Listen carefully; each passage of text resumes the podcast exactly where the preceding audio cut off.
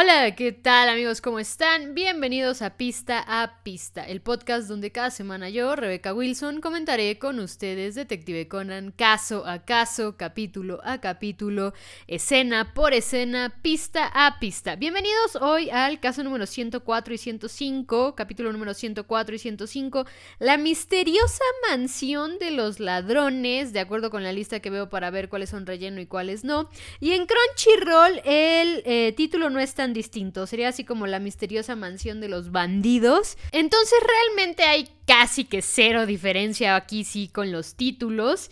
Eh, curiosamente en la lista de cuáles son relleno y cuáles no, me marca que aquí es el fin de una temporada. Obviamente eh, no sé cómo funciona o cómo es que cortan las temporadas en Conan. Al final de cuentas, como es una transmisión continua, creo que es más difícil saber casi como entre qué temporada y qué temporada es cada cosa. Eh, o bueno, eso, eso diría yo.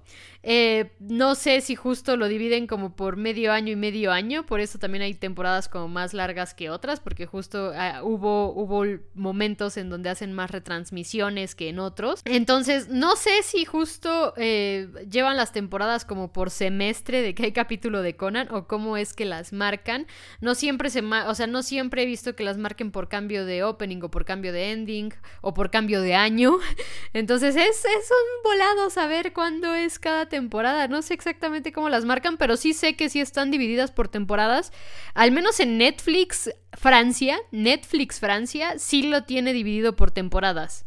Eh, no sé, en Crunchyroll no está dividido por temporadas. En Crunchyroll tienen los capítulos del 1 al 123 todos de, de corrido, todos seguidos. No sé realmente cómo está, cómo está esta división eh, de temporadas de Conan, pero la creo ciegamente. Este sería como, eh, de acuerdo con la lista que yo sigo, este sería el último capítulo de la temporada 4. Eh, pero, pues realmente les digo, no sé exactamente cómo las dividen las temporadas de Conan. También les digo, he visto que hay temporadas más cortas que otras y por eso yo asumo que ha de ser como semestral, que las dividen por semestre, ¿no? Justo porque hay temporadas y hay semestres eh, donde hay menos capítulos y esto yo asumo o le doy eh, pie a que sea por las retransmisiones de capítulos que llega a ver de Detective Conan, o bueno, mejor dicho, que siempre hay, ¿no? siempre, al menos los años que ya llevo siguiendo Conan semana a semana, siempre de vez en cuando salen una o dos o tres o hasta cuatro retransmisiones de capítulos, ¿no? En la pandemia, de hecho, creo que casi toda la primera mitad del 2020 fueron retransmisiones de capítulos. Y ya después ya lo retomaron, ¿no? Cuando pudieron volver a grabar, cuando pudieron volver a grabar eh, las voces. Eh, que de hecho creo que, no sé cómo, o sea, no sé exactamente cómo es que estuvieron eh, llevando a cabo las grabaciones. Creo que sí iban al estudio porque por ahí, justo, no sé si es en el blog o en el Twitter o en algún lado del, del actor de voz que que da la voz de Heiji, justo publicó que había ido a grabar al estudio, pero también en una entrevista Minami Takayama dijo que estaban grabando por separado por primera vez en no sé cuántos miles de años. Entonces, pues justamente asumo los están citando por separado en el estudio para grabar, asumo que eso es lo que hacen, pero no tengo idea, ¿no? No tengo idea también si ya pueden grabar juntos ahorita ya como a estas alturas de, de, la vida, por decirlo de alguna forma. No sé si ya han podido grabar juntos. Creo que sí, porque hace no mucho creo que salió una foto con eh, dos actores igual de Conan que fueron, fueron a grabar juntos, básicamente, o pareciese que dieron a entender que fueron a grabar juntos. No tengo idea, no tengo idea qué pasó ahí, pero bueno. Capítulo número 104 y 105. Eh, obviamente, este capítulo, les debo confesar, ya lo había dicho antes, no me acordaba mucho de él y en ningún punto lo recordé. o sea, recuerdo dos momentos justo, el de los relojes sonando al mismo tiempo y la escena casi final antes de el ending. Esa escena sí la recordaba, solo no justo no recordaba de qué capítulo era. Y la parte de los relojes que suenan al mismo tiempo, recordaba justo que hay un capítulo de relojes que suenan al mismo tiempo, pero no recordaba más detalles al respecto. Y así seguí durante todo este caso. Y eh, digamos que creo creer que es porque es un caso demasiado clásico Conan, que seguramente se me pudo incluso hasta mentalmente haber mezclado por ahí en algún relleno o algo, y por eso no lo recordaba de la, del todo, o sea, del todo no lo recordaba, recordaba, les digo, dos cosas súper específicas. Y una de esas cosas súper específicas también la recuerdo porque es como una escena que de vez en cuando te encuentras en Twitter de eh, pues estas cuentas de Twitter que luego recopilan escenas y las publican al día y al día de Detective Conan y es como una escena que ya había visto constantemente, ¿no? Que es justo la escena del final antes del de, ending. Entonces, eh, y lo de los relojes sí lo recordaba de haberlo visto en algún punto, pero no recordaba como detalles del caso de los relojes que suenan al mismo tiempo, ¿no? Pero pues, eh, para irnos ya directo con el capítulo, pues justamente empieza sonando con Un Mei no Roulette Mawashite, una gran opening de Sart, de verdad para mí icónico y me encanta. Y pues empezamos el capítulo con eh, Ran, Kogoro, En un auto y Ran está leyendo una carta en el automóvil. La persona que escribió esta carta justamente explica que necesita que Kogoro le ayude a resolver un misterio en una mansión que fue, digamos, heredada por su abuelo. Esta persona dice y lo contacta ya que ella ha intentado descifrar los misterios de esta mansión, pero no ha podido. Y pues, a pesar de ser un simple o una simple escritor o escritora de misterios, pues justamente ha tenido la necesidad de contactar a Kogoro ya que realmente no puede resolver lo que está pasando en su casa. Lo que también menciona en su carta es que su abuelo antes de morir mencionó que eh, la mansión era especial y después de terminar de decir todo esto en la carta, está firmada por Nakamura Misao. Obviamente, en el nombre tengo entendido que ha de ser nombre que funciona para hombre y mujer. De hecho, el policía de Gunma, eh, Yamamura, de, hasta se parece un poco, ¿no? Como fonéticamente hablando a Dios. Seguramente no tiene nada que ver Nakamura Yamamura. Pero el, el, policía de Gunma también se llama Misao. Entonces asumo que ha de ser un nombre que puede usarse para hombre y para mujer. Entonces, eh, Kogoro asume que es una mujer y aparte asume que es una mujer joven, mientras que Ran dice que bien podría ser un hombre de mediana edad, ¿no? Eh, justamente Ran le pregunta a Conan y se voltea a ver a Conan para preguntarle él qué piensa, qué opina, es hombre, es una mujer. Y Conan dice que la letra es bonita, entonces por la escritura podría ser mujer y no solo eso, también nota algo en el en el timbre postal y al despegarlo lo ve eh, como mucho más a detalle, ¿no? No podemos saber más nada porque el auto de Kogoro empieza a moverse y eh, pues justamente durante este periodo pues eh, vemos como también Ran le está diciendo así como cálmate y tenemos una elipsis a donde ya llegaron al lugar, ¿no? Kogoro sigue pensando que Misao es una mujer y que vive sola en esa mansión tan grande, pero pues al tocar la puerta los recibe un hombre gordito de un chaleco verde que identifica a Kogoro y le dice, ah, gran detective Kogoro, justo lo estábamos esperando. Y eh, justamente le preguntan si él fue el que escribió la carta. Pero él dice que él no fue el que escribió la carta, sino que fue su hermano menor. Y este hermano menor, eh, Misao, supuestamente, aparece con un vendaje en la mano y dice que él se ha lastimado acomodando las cosas, ¿no? Eh, Conan también nota algo en las escaleras del portal de la casa y incluso Ran le pregunta qué ha pasado y le menciona que eh, hay un tigre de un lado pero del otro lado no hay nada pero tiene unos agujeros ahí extraños eh, digamos que el poste del barandal pero pues Ran le dice, no importa mucho esto, entremos, vamos a ver qué está pasando acá adentro. Y pues lo primero que vemos en la mansión es que hay muchas figuras, muchas cosas con animales, ¿no? Eh, justamente eh, estos hombres mencionan que su abuelo era muy muy fan de los animales, pero también notan que hay muchos relojes y muchos relojes con animales, ¿no?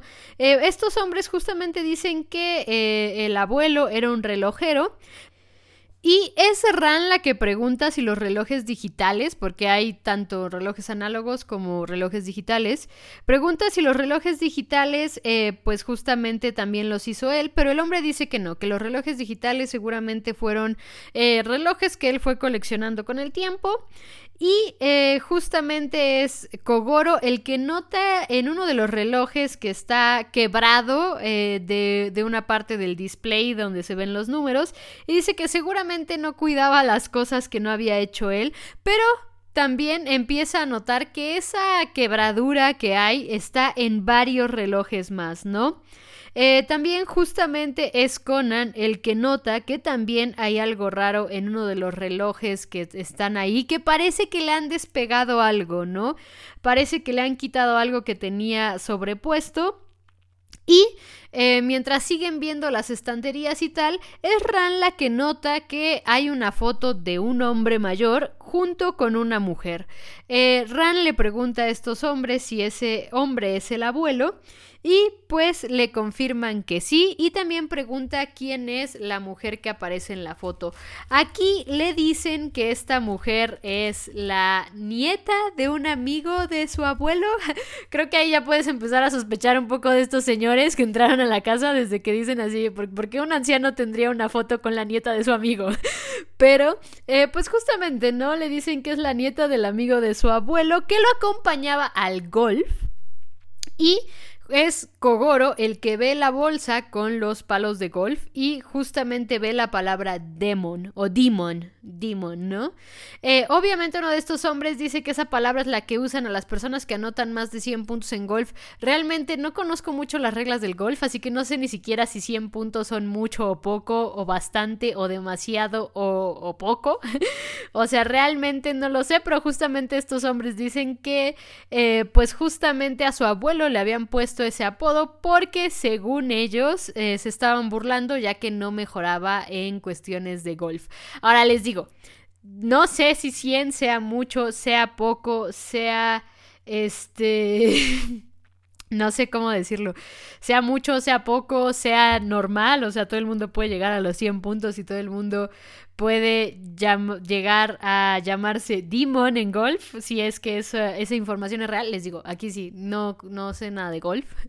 Eh, podría decir que no me gusta, pero realmente es que nunca he tenido como la paciencia de sentarme a verlo y obviamente eh, pues no sé, o sea, realmente de golf no sé nada. Y eso que vivo muy cerca de un campo de golf, o sea, está aquí caminando, puedo llegar caminando. creo que ya lo había dicho en un... Sí, creo que ya lo había dicho en, en algún otro eh, video de Detective Conan, bueno, podcast de Detective Conan, mejor dicho. Creo que ya lo había dicho, que vivo cerca de un, de un campo de golf. Eh, pero justo, eh, nunca he tenido como la paciencia ni siquiera de sentármelo a mirar, ni de verlo, ni de nada. Eh, pero justamente eh, después de esta mención es Ran la que relaciona la palabra demon con una banda de ladrones o unos bandidos. Eh, vi ahorita la traducción en, el caso de la traducción que de Crunchyroll en inglés les llaman bandidos. Entonces, pues justamente unos bandidos que robaban a las empresas grandes y corruptas o con cosas de estafas que les llamaban demons de acuerdo con Ran, pero es Kogoro el que la corrige y le dice no eran demons, eran goblins. Y obviamente después de decir esto, escuchamos que algo cae al piso y es que el eh, hermano, supuestamente Misao, el que tiene la, la venda en el brazo, pues justamente ha tirado las tazas con las que llegaba y pues Ran se ofrece a recogerlas junto con Conan y es Conan el que nota que una de las tazas nuevamente pareciese ser que ya no tiene eh, un animal ahí, es una taza normal y corriente y que de hecho hasta parece que el terminado de la asa de la taza es eh, nuevo, entonces esto le llama la atención a Conan. Pero pues es este Kogoro eh, justamente el que pregunta con respecto a las cosas extrañas que pasan en la casa y este hombre, eh, supuestamente Misao, es el que mira su reloj y dice son las 10.48, estamos justo a tiempo y los invita a pasar al estudio. A la puerta del estudio al principio como que no abría bien y uno de los otros hombres, bueno, mejor dicho, el otro hombre, son dos, el, el del chaleco verde, que no sé si dice su nombre o no, pero no anoté su nombre por ningún lado, así que estoy asumiendo que no dijo su nombre. Eh, justamente el de chaleco verde patea la puerta para abrirla. Y al abrirla es Conan el que nota que en alguna parte de este estudio eh, una de las paredes cuenta con un agujero, ¿no? Tiene un agujero ahí que le llama la atención. Pero pues Kogoro pregunta qué está pasando ahí y justamente le mencionan con respecto a un reloj cucú y le dicen que eh, pues suena y sale algo extraño, ¿no? Kogoro dice, obviamente va a salir algo, es un reloj cucú, para eso funcionan los relojes cucú, pero pues les dicen que hay que esperar a las 10.50 para ver qué es exactamente lo que les llama la atención de ese reloj cucú, pero a las 10.50 no pasa nada, absolutamente nada. Y pues Kogoro en un principio ya se quiere ir de la casa, pero los otros lo intentan retener. Parece ser que lo intentan retener unos 10 minutos porque a las 11 en punto empiezan a sonar todos, absolutamente todos, bueno, no, absolutamente todos los relojes de la casa no, pero pareciese ser que todos los relojes de la casa empiezan a sonar e incluso Conan nota que la videocasetera también se encendió a las 11 en punto. Y a las 11 con un minuto todo se detuvo.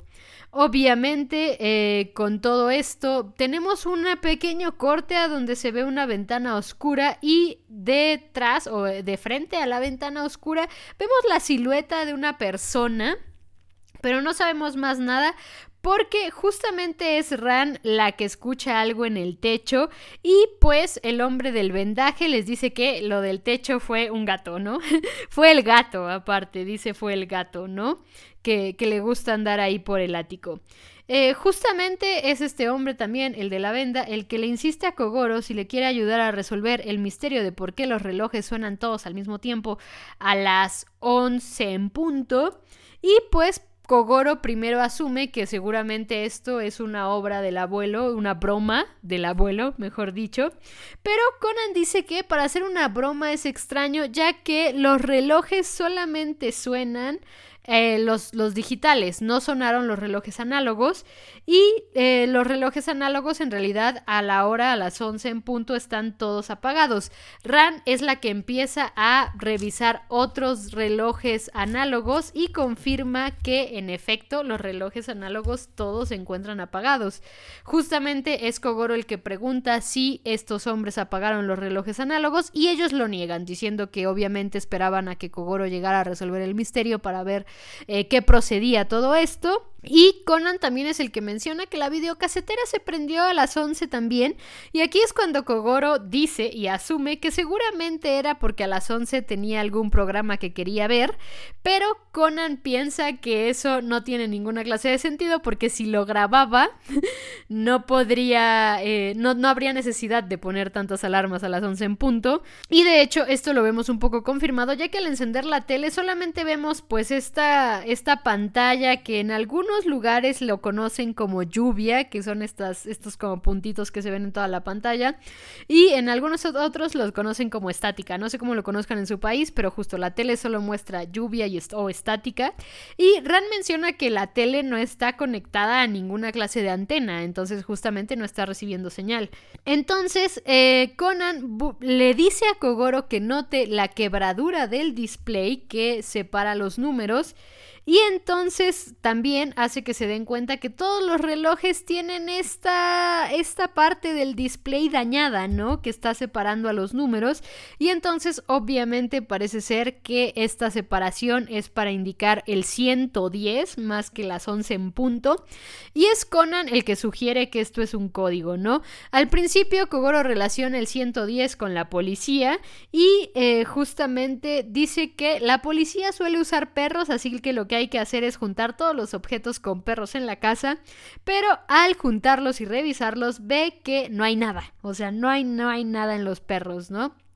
Conan, dentro de su curiosidad y porque no se puede guardar nada, decide ir al ático y en la puerta del ático vemos que hay un agujero también y al migrar por ahí su ojo de Conan se encuentra con otro ojo y se sorprende. Pero en ese momento aparece el hombre del chaleco verde y lo toma en brazos y le dice que ahí en el ático no hay nada que ver. No hay nada en el ático, absolutamente nada. Yo creo que ya aquí para este punto ya tenemos más que nada confirmado que estos hombres eh, que están ahí en la casa son sospechosísimos. Pero pues Conan insiste en que vio algo ahí y el hombre le dijo que seguramente lo que vio fue al gato, ¿no? Eh, Ran, al ver a Conan, le dice que vayan al estudio al seguir investigando, pero Conan piensa que está seguro que el ojo que vio en el cuarto era un ojo humano y que algo están escondiendo estos dos hombres. Eh, justamente Ran en el estudio dice que sigan buscando cosas que tengan que ver con el perro, pero pues Conan, mientras está chismoseando en ese estudio, abre uno de los cajones y se encuentra con una carpeta que dice Goblin y al abrirla justamente hay recortes de lo que fueron, eh, recortes de periódico de lo que fueron los crímenes de los Goblin. Y Conan empieza a explicar más a detalle con respecto a quiénes eran los Goblin, de hecho vuelve a decir que eran eh, pues esto unos bandidos que tenían como víctimas a empresas que tenían casos de corrupción y tal.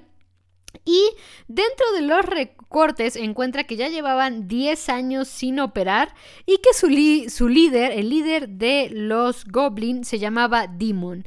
Entonces creo que aquí Ran no estaba tan equivocada en relacionar la palabra Demon con los Goblins. De hecho estaba bastante cerca de, de tenerlo correcto. Ella pensó que la banda se llamaba Los Demons. En realidad era el jefe de la banda el que tenía el nombre de Demon.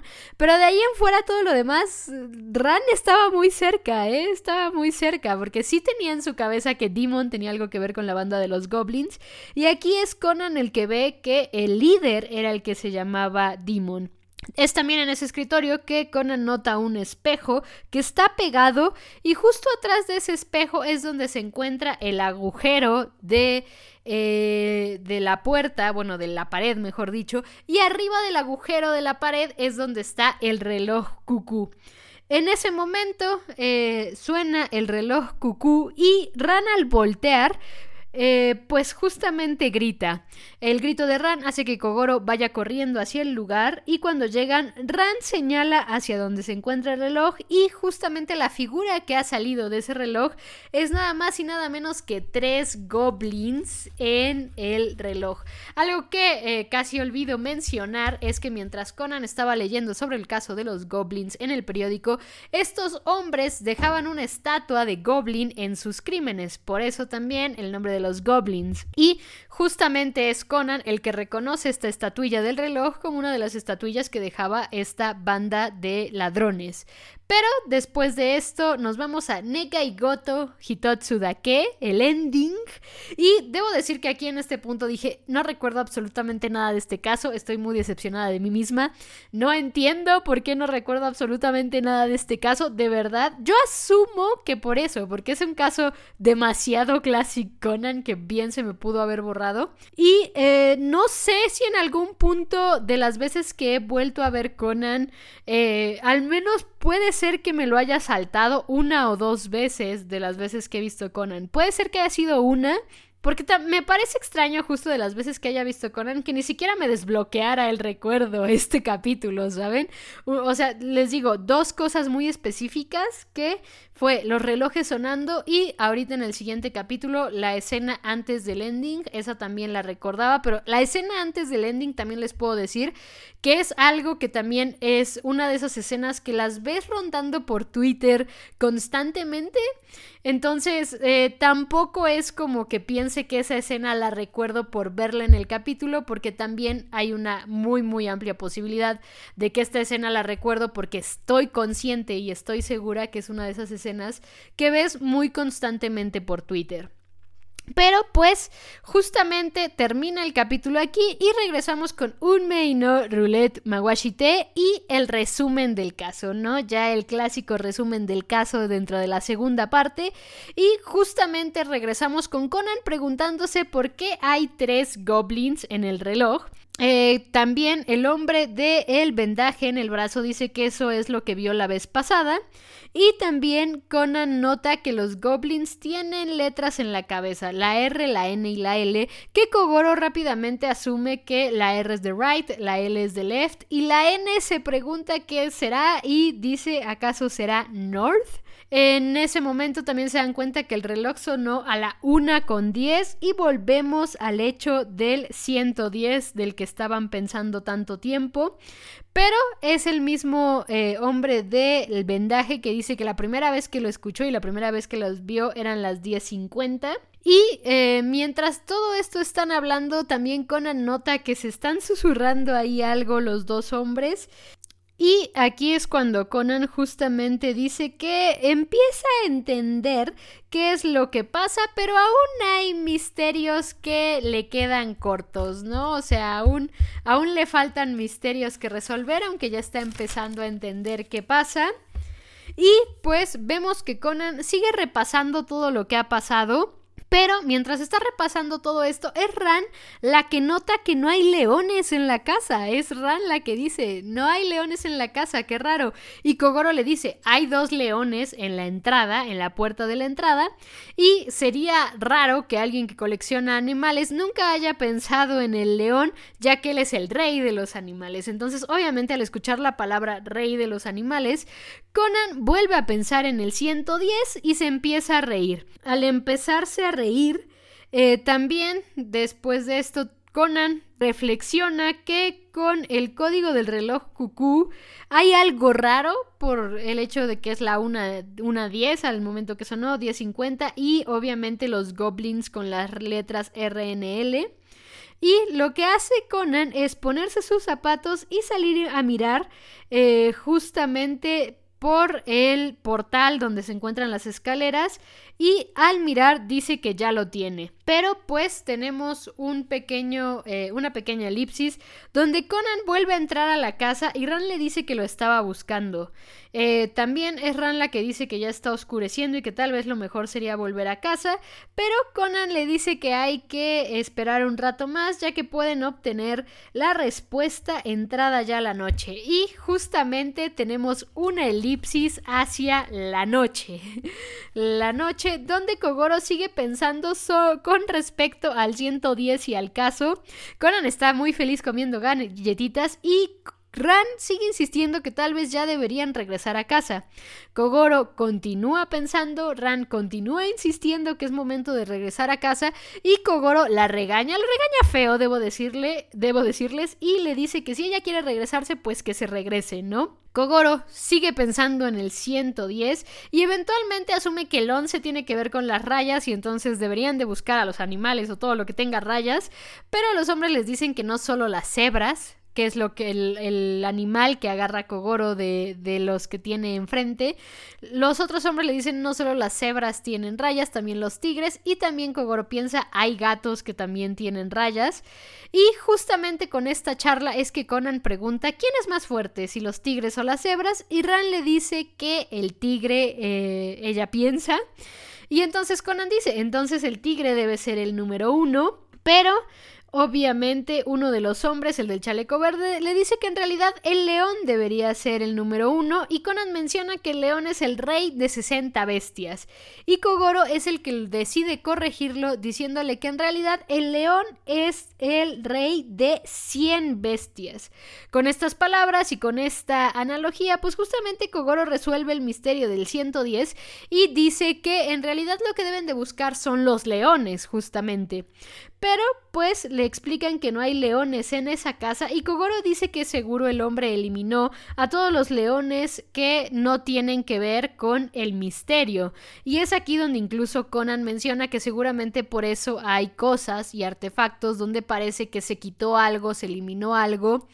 Y eh, pues justo eh, para dejar solamente los leones que tienen que ver con el caso, que son justamente los que están en la puerta, ¿no? Van a la puerta donde están los leones y es el hombre gordito el que pregunta con respecto a LNR, ¿no? R RNL, perdón. y es Kogoro el que sigue pensando justamente eh, con las posibilidades que hay con el 110 y también el reloj cucú para resolver este misterio. Y eventualmente Kogoro llega a la posible solución de el RNL, que es justamente Right Light Night. Entonces, eh, básicamente es como apuntar la luz al león que se encuentra en la derecha, pero le dicen eh, estos hombres que ya ha iluminado ese reloj y no pasa nada, ¿no? Pero es Conan el que abre la puerta y el que hace notar que del lado de eh, la puerta hacia adentro hay una cosilla que le llama la atención. Y en esa cosa, al abrirla, justamente ya se puede iluminar el león desde adentro y sale una tira de luz que al cerrar la puerta y al tener a Ran ahí apuntando en la puerta, pues justamente se crea una hilera eh, de, de luz que empiezan a seguir eh, por toda la casa, ¿no? Eventualmente esta hilera de luz los lleva de regreso al estudio. Y en el estudio justamente esta luz hace que se ilumine el reloj cucú que después Kogoro asume tiene alguna especie de eh, artefacto o movimiento fotosensible que hace que se active y en el reloj cucú eh, justamente está ahora sí abierto y hay un pajarillo con un reloj atado a él. Es el hombre de el vendaje el que dice que seguramente ese es el regalo de su abuelo. Y es un, es un reloj, el regalo que está atado al, pajarillo. Es un reloj con eh, bastantes gemas dorado y eh, justamente Conan sugiere que ese reloj seguramente es un artículo robado por la banda de los Goblin. Y es cuando Conan empieza a explicar justamente que el hombre era el líder de la banda de los Goblins y que esos hombres que están ahí en la casa y eh, que están con ellos no son ni Misao ni eh, nada que ver con ese hombre, sino que en realidad son parte de la banda de los Goblins, ¿no? Y Conan afirma que Misao en realidad sí es una mujer. Obviamente para explicar que si es una mujer también es Conan el que le menciona a Kogoro que en la carta en el timbre postal en la parte de atrás para pegarlo lo pegó con babita pues lo manchó con un poco de lápiz labial y pues aquí es cuando el hombre del vendaje dispara con un arma que ya tenía escondida en el vendaje y justamente confiesan que en efecto ellas eran dos de los miembros que quedan de la banda de los goblins y fueron a buscar la fortuna del líder ya que el líder cuando se desmantelaron se quedó con las cosas más importantes, ¿no? Entonces también es los que comentan que la verdadera Misao en realidad está pobrecita eh, encerrada en el ático de la casa. Y pues en un momento u otro, mientras tienen apuntado a Kogoro con el arma, eh, Kogoro avienta el reloj para distraerlos. Conan aprovecha para patear uno de los otros relojes que hay en el cuarto y tirarle el arma de la mano a uno de ellos. Y Kogoro logra hacerle la llave de judo para tirarlo y derribarlo, ¿no? Mientras que el hombre del chaleco verde intenta salir del cuarto y ahí se encuentra con Ran y en ese momento decide tomarla del cuello y amenazarla diciendo que le va a romper el cuello, pero obviamente Conan y Kogoro se sorprenden, pero parece ser que sus advertencias no van hacia Ran, sino que van hacia el hombre, porque Ran, y aquí esta es la escena justamente que recuerdo, toma un toma aire y lo golpea terminando noqueándolo, ¿no? Después dice obviamente así como tuve miedo, tuve miedo y Kogoro y Conan están sorprendidos de la fuerza de Ran, pero pues justamente debo decir que eso es algo que me gusta cuando Gosho es exclusivamente Gosho el que escribe, que es justo el hecho de que Ran se pudo librar de este dude que la tenía agarrada, muy parecido a como la tiene agarrada el güey de este de la película 2.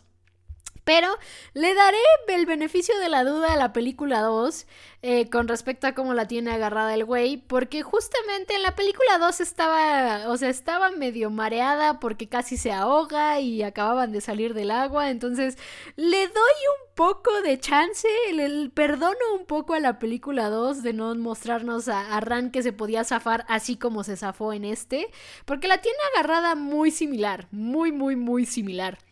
Eh, pero, o sea, justo es esto, ¿no? En las películas 2 sí suelen eh, de vez en cuando poner a Ran en situaciones de peligro donde realmente Ran se podría zafar sola, así como se zafa en esta situación. Y como en capítulos más adelante volveremos a ver a Ran zafarse de situaciones similares varias veces, o sea, no esta no va a ser la única, ni la última, ni la primera, ni nada. Lo vamos la vamos a ver zafándose de estas situaciones constantemente y justamente lo que pienso es que eh, las películas de vez en cuando le quitan un poco de este, este punto interesante de Ran, que al menos con Gosho siempre ha tenido, ¿no? El hecho de que ella se puede salvar sola. Creo que es una parte importante del personaje y de vez en cuando en las películas creo que lo hacen o, o lo tiran un poco para abajo por el bien de que la película tenga una escena donde Conan rescata Ran. ¿no? Bueno, Shinichi rescata a Ran y tengamos una escena Shinran en la película ahí metida, ¿no? Ah, creo que en las películas más recientes, o creo que desde, desde o sí, creo que desde Zero, The Enforcer, hasta ahora creo que ya lo han intentado bajar un poco, creo que se dieron cuenta que, que ya estaban abusando mucho de eso en las películas, lo empezaron a quitar un poco, ya casi no se da o ya las circunstancias de peligro son circunstancias que tal vez no dependen 100% de Ran, pero hubo ciertas películas donde definitivamente Ran se podría haber salvado sola y no necesitábamos a Conan en esa parte, y hubo otras que les digo, puedo más o menos justificarlas eh, por el hecho de que, por ejemplo, en la película 2, Ran eh, acababa de casi ahogarse, entonces normal que estuviera debilitada y no pudiera salvarse ella sola, pero bueno, después Después de esta escena donde Ran brilla, tenemos nuevamente el ending Nega y Goto Hitotsu Dake. Y regresando de los créditos, pues justamente tenemos a Conan narrando que la policía se llevó a los hombres y Misao fue rescatada del ático. Tenemos también una escena con Misao que justamente eh, es la mujer que estaba en la foto que vio Ran, que les digo creo que desde ahí ya estaba sospechoso porque porque un viejito tendría la foto con una niña random que solamente es la nieta de su amigo, no sé, yo, yo diría qué raro viejito que tiene la foto con una mujer que es la, la nieta de su amigo. Pero, eh, pues justamente es Misao la que está viendo el reloj, pero dice que ella no puede aceptar ese reloj porque justamente está hecho de cosas robadas y pues que para ella la mansión y los misterios de esa mansión fueron un mejor regalo, ¿no? Obviamente también se pregunta si el reloj realmente sería para ella y Conan dice que sí porque el reloj estaba detenido en las 3.30 y las 3.30 se leen como Misao supongo. digo, no puedo confirmar estas palabras de Conan yo, porque les digo, no sé japonés, pero asumo que sí, el 330 se podría leer como Misao, supongo. en alguna de las lecturas supongo que se podrá leer como Misao. Eh, y justamente aquí termina este caso. Les digo, creo que no lo recordaba. Eh, justamente eh, porque es un caso muy clásico de Conan, o sea, pero muy, muy, muy, muy clásico. O sea, tan clásico que seguramente incluso si yo no supiera que este caso no es relleno, porque está en la lista como que no es relleno, yo podría incluso haber pensado que era relleno. podría incluso haberlo pensado, pero justo, o sea, en la lista está como que no es relleno. Entonces, eh, no lo recordaba yo, les digo, en, en, su totalidad casi. La escena de Ran golpeando a este hombre al final, eh, la recuerdo, pero les digo, es una escena que ves en Twitter seguido. Entonces tampoco es como que dijera, esta escena la recuerdo de ese capítulo, sino que más bien es una escena que en Twitter la pasan seguido, porque justo creo que esta escena es el argumento perfecto para decir en las películas nos nerfean a Ran. para un, me encanta el término nerfear, o sea, de verdad, me encanta el término nerfear, aunque siento que no es tan cómodo, no estoy muy cómoda usándolo, pero creo que aquí queda perfecto. Sí, en las películas nerfean a Ran y esta escena funciona de perfecto ejemplo de cómo es que en las películas nerfean a Ran y en algunos rellenos también, ¿eh? O sea, no solo es en las películas, hay algunos rellenos donde también nerfean a Ran. Entonces, esta escena funciona de argumento perfecto y creo que se ha usado perfectamente eh, cada vez que la he visto y justo les digo, es una escena que ves en Twitter todo el tiempo, ¿no? Eh, mientras que la de los relojes que suenan al mismo tiempo es de esas cosas que dices, ah, sí, me acuerdo que hay un caso en Conan donde los relojes suenan todos al mismo tiempo, pero no te acuerdas como de más nada, ¿no? Eh, por ejemplo, justo recuerdo que cuando me hice uno de los tatuajes de Conan que tengo, el tatuador me dijo, yo sí vi esta serie de pequeño y me acuerdo mucho de esta escena, que es eh, la escena donde está el hombre, ya, ya vimos ese capítulo, el hombre con las katanas y hace unos cortes en los cajones y tal. Creo que ya conté incluso esta historia en ese capítulo del podcast. Pero justo, ¿no? O sea, no se acordaba de todo en general. Se acordaba de esa escena como muy específica donde están las cajas, los cortes y la katana y tal. Y yo, por ejemplo, en este caso me acordaba de la escena muy específica de los relojes sonando al mismo tiempo, pero no me acordaba justo como de la gran pantalla, digamos, de, de sucesos que hay en este caso. Entonces, también creo que justamente el hecho de que no recordara este caso lo hace sentir un poquito, un poquito fresco para mí. Un caso muy, muy, muy clásico de Conan. O sea, les digo, tampoco me sorprende que no lo recordara. Les digo, habrá más casos así que no recuerdo del todo. De hecho, o sea, hay muchos que por nombre no recuerdo. Hay muchos que por, por el simple nombre no recuerdo. Pero ya viéndolos ya los empiezo a recordar, ¿no?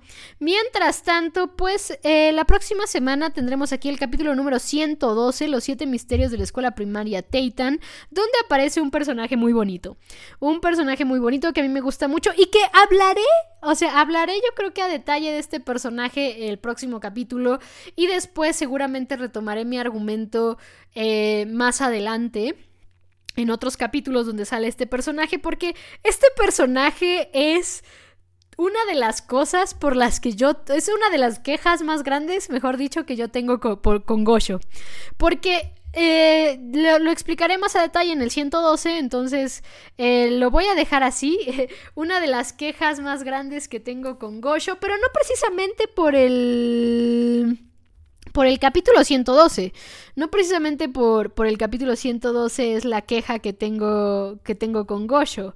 O sea, eh, es, por la generalidad de este personaje que debo decir, a diferencia de el otro personaje que también es una de las grandes quejas que tengo con Gosho, que también cuando lleguemos a ese personaje la diré, pero a diferencia de este personaje, creo que este en particular, el del 112, está recuperando un poco Lo que creo que Gosho quería explotar en un principio con este personaje, digo, ya lo hablaré también mucho más a detalle también cuando avancemos mucho más en la historia y lleguemos a los capítulos donde creo este personaje del 112 brilla mucho más, eh, que estamos hablando de capítulo por ahí del 400 más o menos, creo que es donde este personaje empieza a brillar un poquito más, eh, pero creo que en el 112 es un momento perfecto para hablar un poco de mis quejas a Gosho con el personaje del 112.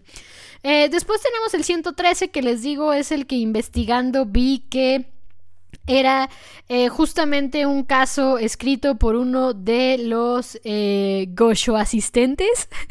Eh, y que les digo, creo que ha habido más casos escritos por ellos y creo que eh, justamente la idea que vi en Twitter hace poco de que esos casos deberían volverse a hacer como relleno justo eh, o, en lugar del relleno, creo que podría ser una buena idea, ¿no? O sea, justo ahorita que hay más relleno que capítulos canon, obviamente lo que sí es cierto, los descansos de Gosho han propiciado a que ahorita haya más relleno que capítulos canon en el anime, que debo decir que también los del relleno eh, se están aventurando a hacer cosas muy locas recientemente. O sea, yo creo que desde 2021, yo creo que sí, como desde 2021 he notado que los del relleno se empezaron a aventurar a hacer como cosas más locochonas.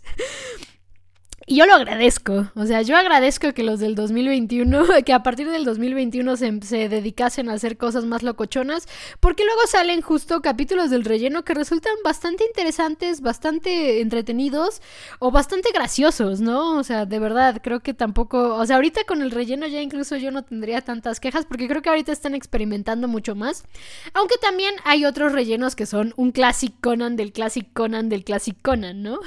Que también es entendible, hay mil y cacho capítulos. Obviamente a veces vas a tener que hacer el clásico del clásico del clásico y regurgitar tu idea 200 veces, ¿no? Pero bueno, Eh, después tenemos 114, 115, 116 y 117, que también los vamos a ver aquí. Debo decir, esos dos, el caso de la buceadora y la desaparición del escritor de misterios, por título no me suenan, más yo creo que si los llegase a buscar como el 113 que lo busqué, eh, seguramente me sonarán. 118, los asesinatos en serie de Nanigua, que obviamente aquí vamos a tener la introducción de un personaje bastante bonito e interesante, pero pues justamente vamos por partes. Entonces la próxima semana nos veremos aquí en el 112, los 7 misterios de la escuela primaria Teitan.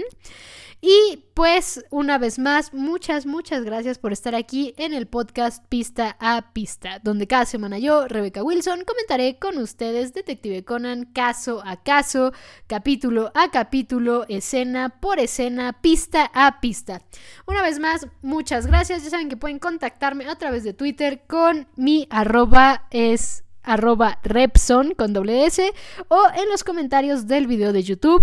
Aquí estamos Muchas gracias, detectives.